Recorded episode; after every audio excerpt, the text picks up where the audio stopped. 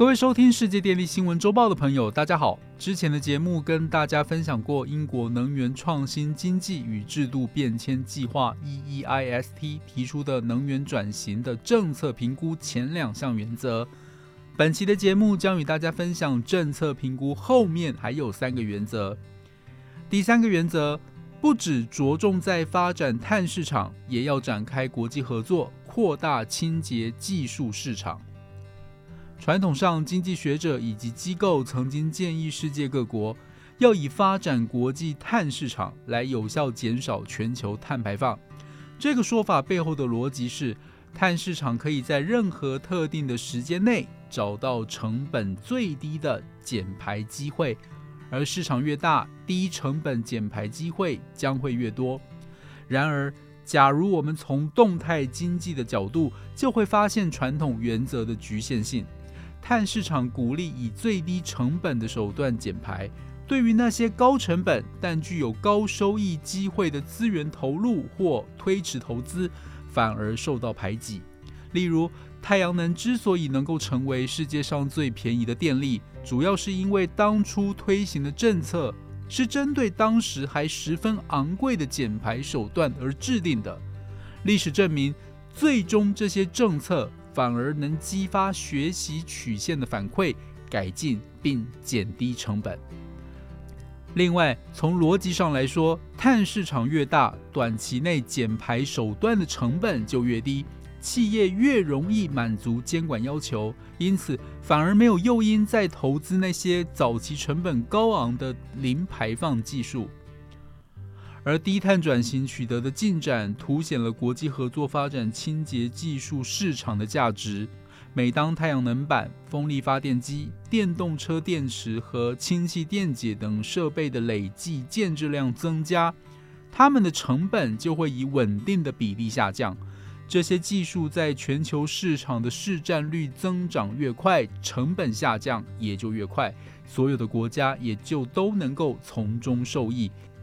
因此，EEIST 建议各国透过以下几种方式共同发展清洁技术市场，包含推动清洁技术的早期开发和测试，协调政策以扩大部署或建立公平的竞争环境，开展实际援助来共享学习成果以及基础设施的建设投资。第四个原则。不只是评估成本和效益，也要评估政策的机会和风险。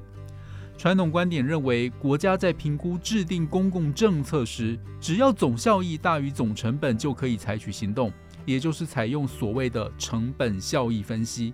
然而，当出现以下任何一种状况时，成本效益的分析就不太适用了。首先是不确定性。使用成本效益分析蕴含的假设是，所有可能事件和结果出现的概率都是可以量化的，不确定性是有限的。但是现实中执行政策的结果总是不确定的，借助成本和效益来比较政策选择的做法可能会产生误导。而风险机会分析在平等的基础上考量重要但无法被量化的效益。和可被量化的效益一起综合考量，并且在选定政策时，鼓励适当考虑所有重要因素，以免得出误导性的结论。接着是利益多样性，成本效益分析将所有政策的效益转化为单一的指标，也就是金钱。这样虽然有助于决策过程的结构化。但不仅无法充分考虑实施政策对于不同群体的分配和福利的影响，也不利于政策制定者了解不同面向的可能结果。而风险机会分析对于政策的不同结果，分别采用适当的指标进行评估，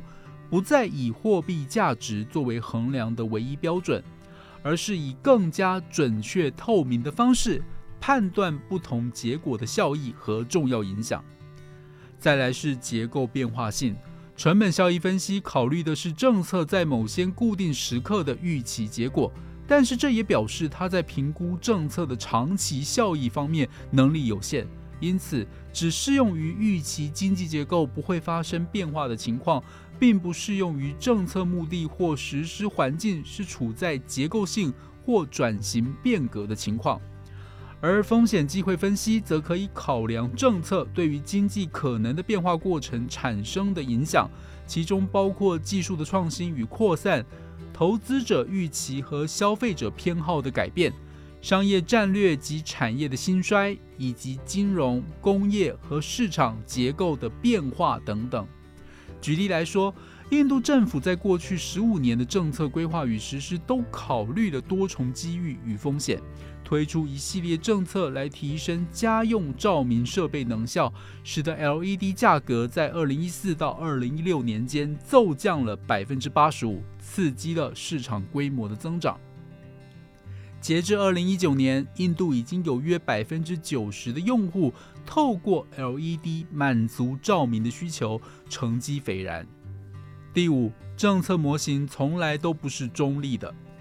传统原则认为，政策模型应该是中立的。然而，在政策评估中，必须认识到这些过程和模型的选择、设计和输出结果，其实从来都不是中立的。相反的，在提出什么问题、如何呈现研究结果、如何解释结果，以及由谁来解释结果这些问题上，往往是充满政治性的权衡。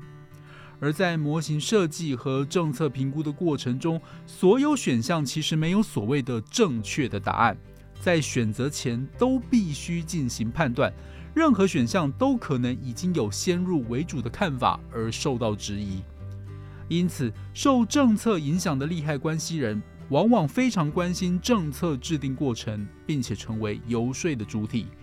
为了避免政策过度受制于既得利益者或新晋掠食者，以至于限制了实施范围，